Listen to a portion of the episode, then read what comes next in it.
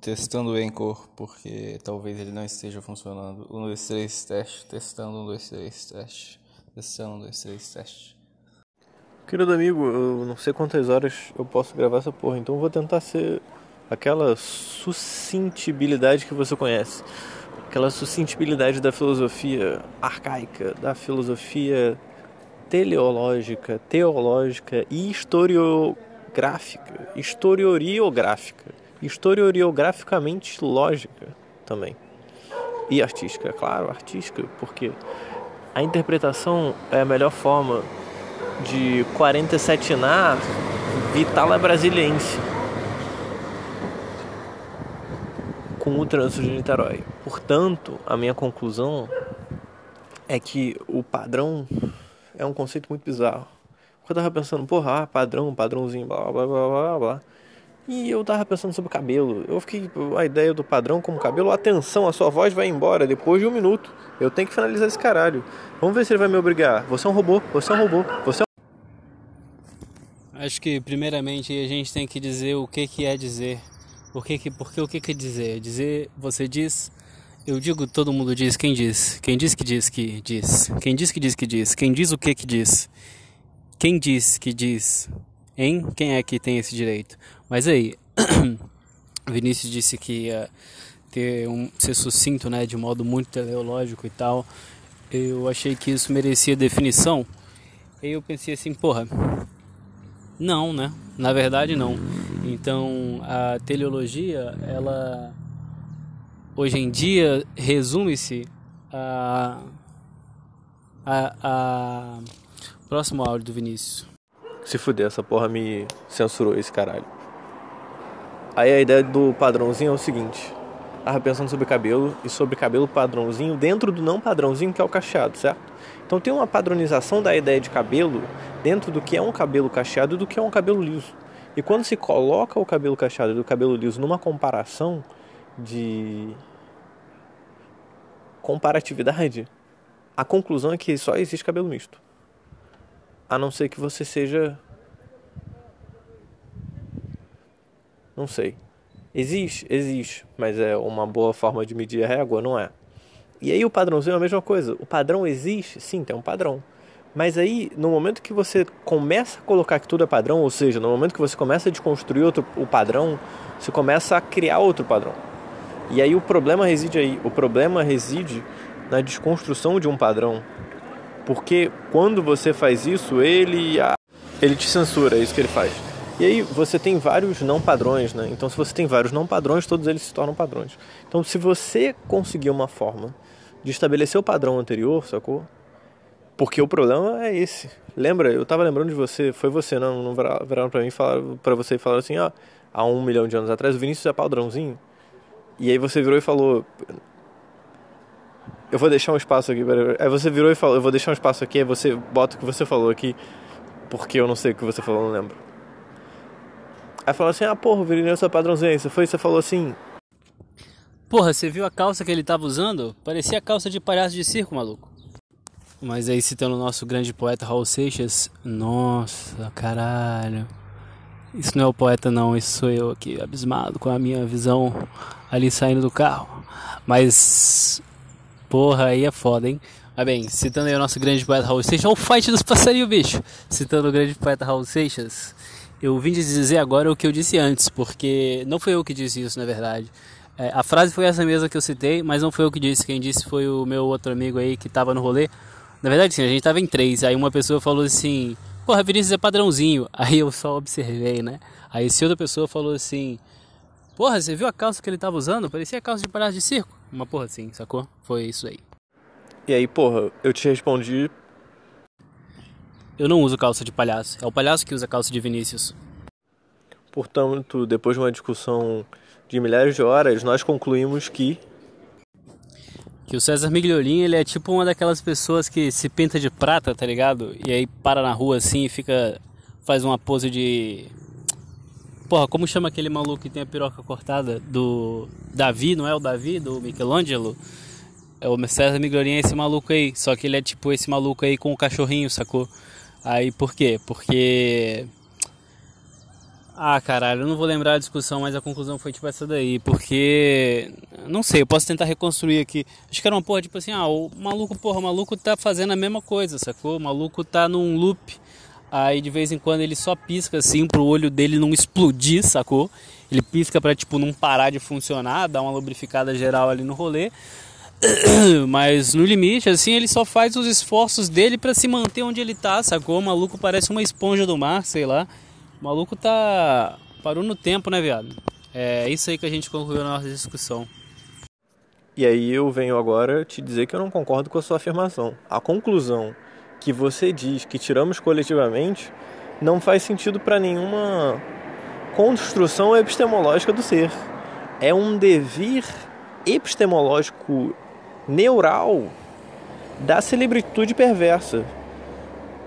É como um neon que atravessa o, o, o obscuro, a penumbra, o crepúsculo, por dentro a mata densa, por dentro o concreto da, da, da forte.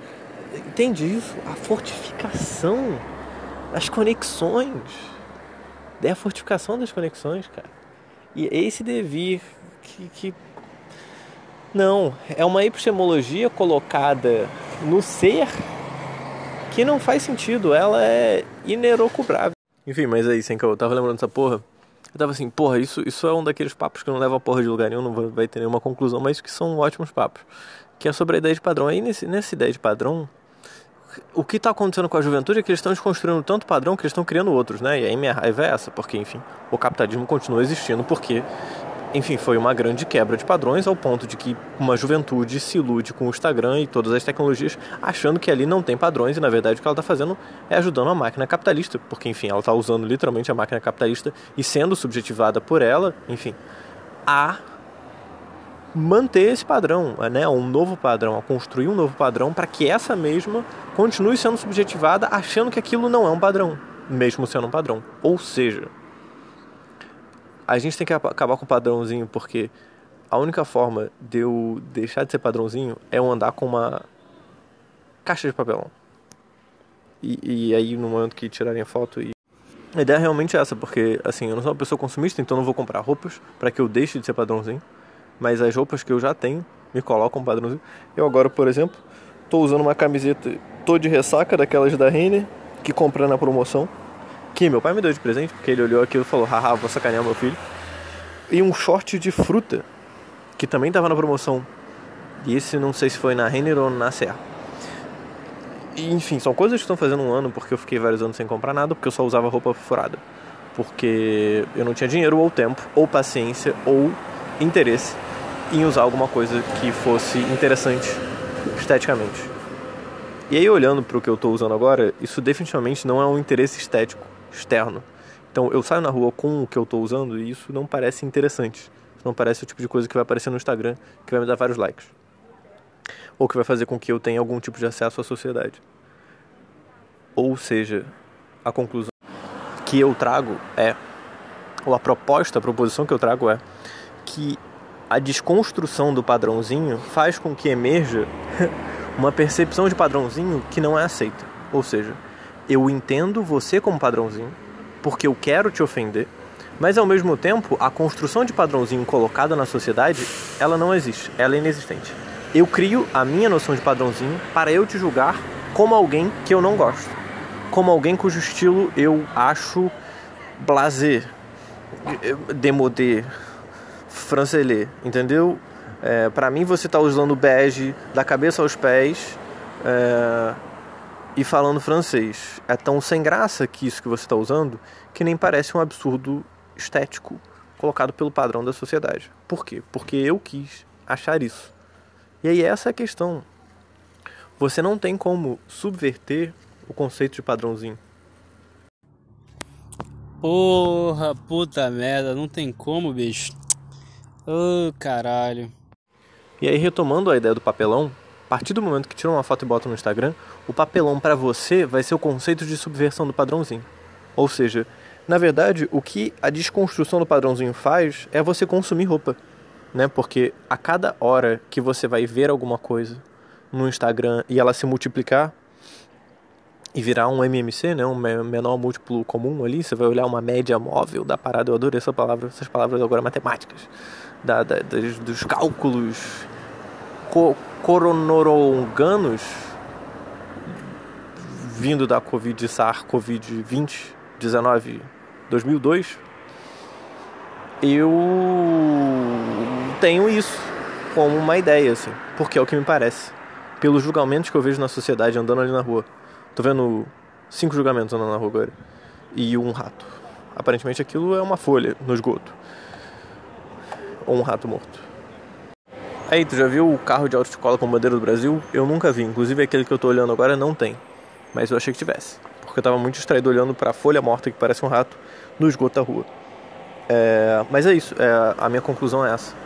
De que mesmo a ideia de padrãozinho não é essa. A ideia de padrãozinho é uma outra ideia de padrãozinho, sacou? Padrãozinho é aquilo que eu, enquanto uma pessoa subjetivada pela estrutura da, da sociedade capitalista atual, julgo como antiquado para o meu uh, julgamento. Julgo quanto um desejo estético que eu não tenho. Portanto, julgo aquilo como padrãozinho. Então uma coisa não tem a ver com a outra, né? Então são percepções diferentes, gerações diferentes, entendimentos diferentes da sociedade. O que essa pessoa está fazendo, na verdade, é dizendo que se ela gosta ou não gosta do seu estilo. Isso não quer dizer sobre uma percepção social conjunta entre outros seres que também julgarão você daquele jeito. Então, não use camiseta. Eu retiro tudo que eu disse, tudo que for proferido pelas minhas palavras nesse espaço, no ambiente ou em qualquer outro ambiente, não tem a ver com a realidade. A realidade não existe, nem eu. É, e essa gravação é digital. O digital se perde. Preserve o digital. O digital não tem como preservar. Seja capitalista. Use o Instagram. E. Ah tá. No final eu falei para não usar camiseta. Isso não é preciso, porque a ideia era não usar camiseta numa combinação estética específica, cuja combinação não lembro. Portanto, não conseguirei proferir o que foi anteriormente proferido. Assim, concluo que não tenho nada mais o que dizer, portanto, concluo numa conclusão. Bom, muito embora nada disso que foi dito tenha sido dito de verdade, porque tudo provém aí de inteligências artificiais e, enfim, é tudo uma produção de fake news aí gerado por bots bolsonaristas é, financiados pela Sarah Winter. É, eu tenho coisas para dizer mobilizadas pelas palavras que eu ouvi. e a principal coisa que eu tenho para dizer, acredito, é que seja um, uma espécie de um histórico da, das mulheres assim e, e, meninas e moças que passaram pela minha vida amorosamente, né? É, a partir da estética do cabelo. Eu acho que eu posso fazer esse histórico desde a infância. E eu fico um pouco receoso de falar nomes verdadeiros, mas eu vou falar porque na verdade isso aqui eu não estou falando, porque isso não existe, isso é tudo de mentira. Então eu vou falar e, e daí não vai existir depois, né? Aí fica esse aviso aí, isso que eu estou falando não existe, isso não é de verdade. Essas pessoas, qualquer semelhança com a realidade é uma mera coincidência que acontece por meio de uma análise de dados ao otário, uma mera coincidência, assim, porque a base de dados que está sendo usada para gerar essa mensagem, ela vem de inputs colocados no Facebook, no Twitter e no Instagram por pessoas que de fato existem. É, mas é, aí eu, eu, é, tem esse algoritmo né, que vai pegar esses dados, vai misturar eles e vai dar origem a essa mensagem que eu vou proferir agora. Então, é, qualquer semelhança com a realidade é uma mera coincidência algorítmica. Pois bem, é, comecemos então pela menina Cassie, que ao que eu consigo me lembrar foi a primeira namoradinha, né? Botando o calbulho aqui, falar mais baixo. Transei bem ali naquela praça. É, a menina Cassie, né? A Cassie ela era muito loira e tinha um cabelo muito, muito, muito branco. Muito, muito claro.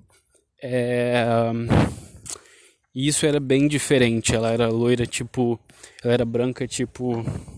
Caralho, era passarinho na água, bicho. Olha lá, show andando.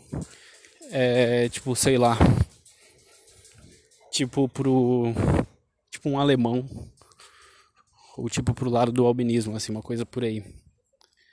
É, e aí isso já é uma primeira marca, né, de estética, uma primeira marca de, de, de, de lugar e de padrão ou de antipadrão ou alguma coisa assim. E aí, sei lá, vamos lá.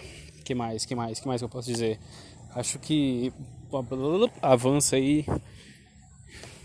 Avança aí começo da adolescência. Vamos lá, Alzira, vulgo Alzirinha, né? Alzirinha ela ela já tinha um cabelo mais aspas aspas normal. Ela já tinha uma coisa que é muito mais recorrente na sociedade, que era um simples cabelo liso, um pouquinho ondulado.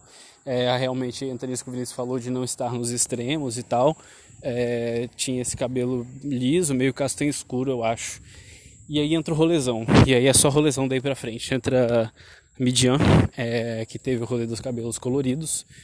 Cabelo azul, cabelo laranja, cabelo verde. E aí é, o cabelo originalmente é um cabelo padrão, é um cabelo tipo castanho, castanho médio, sei lá, porra, aquela, liso, né? E aí ela foge do padrão, ela tem esse desejo fortíssimo de fugir do padrão e ela executa esse desejo, né? Ela vai, descolora a porra do cabelo e pinta de outra cor. E isso vira uma coisa no nosso namoro, porque eu era um adolescente babaca e tal. É, não que agora eu, eu, eu seja não babaca, enfim. É, foi muito sentido né, na época. E. Caralho, porra, eu não consigo. Me, me colocando o desafio de ficar falando em público com meu celular como se nada tivesse acontecido. É... Mas enfim, e isso foi uma grande coisa, né? E tanto que a nossa última. O fim do nosso namoro, assim, eu, eu não lembro direito se é ela me contando, teve alguma porra a ver com ela querendo pintar o cabelo de ruivo e eu ter desmotivado ela ou alguma coisa assim. E depois a gente voltou, uns 5 anos depois, e ela estava com o cabelo ruivo. É... E, enfim, lindérrima, lindérrima pra caralho. E.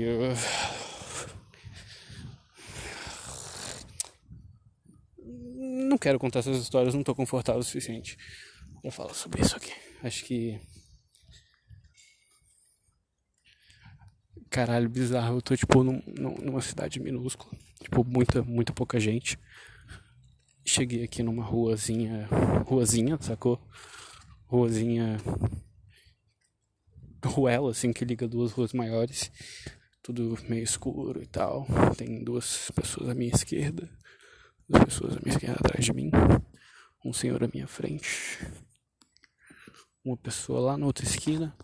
Quer dizer, bizarro, nem aqui eu tô sozinho, as pessoas estão estão me vigiando, só que as pessoas estão me assistindo. As pessoas estão. Olha ali, já vem vindo alguém de moto ali atrás. Quer ver? Ó. Aqui eu não posso parar e, e, e, e ser quem eu sou, sacou? Com o meu celular. Não posso ficar pirando assim, contando as histórias do, do porra da QS, da Median. Eu faço isso de um jeito muito constrangido, muito, muito nervoso, muito com medo de falar alguma coisa que alguém vai ouvir e vai ficar, porra, ó, falando dela ali, porque alguém vai conhecer, sacou?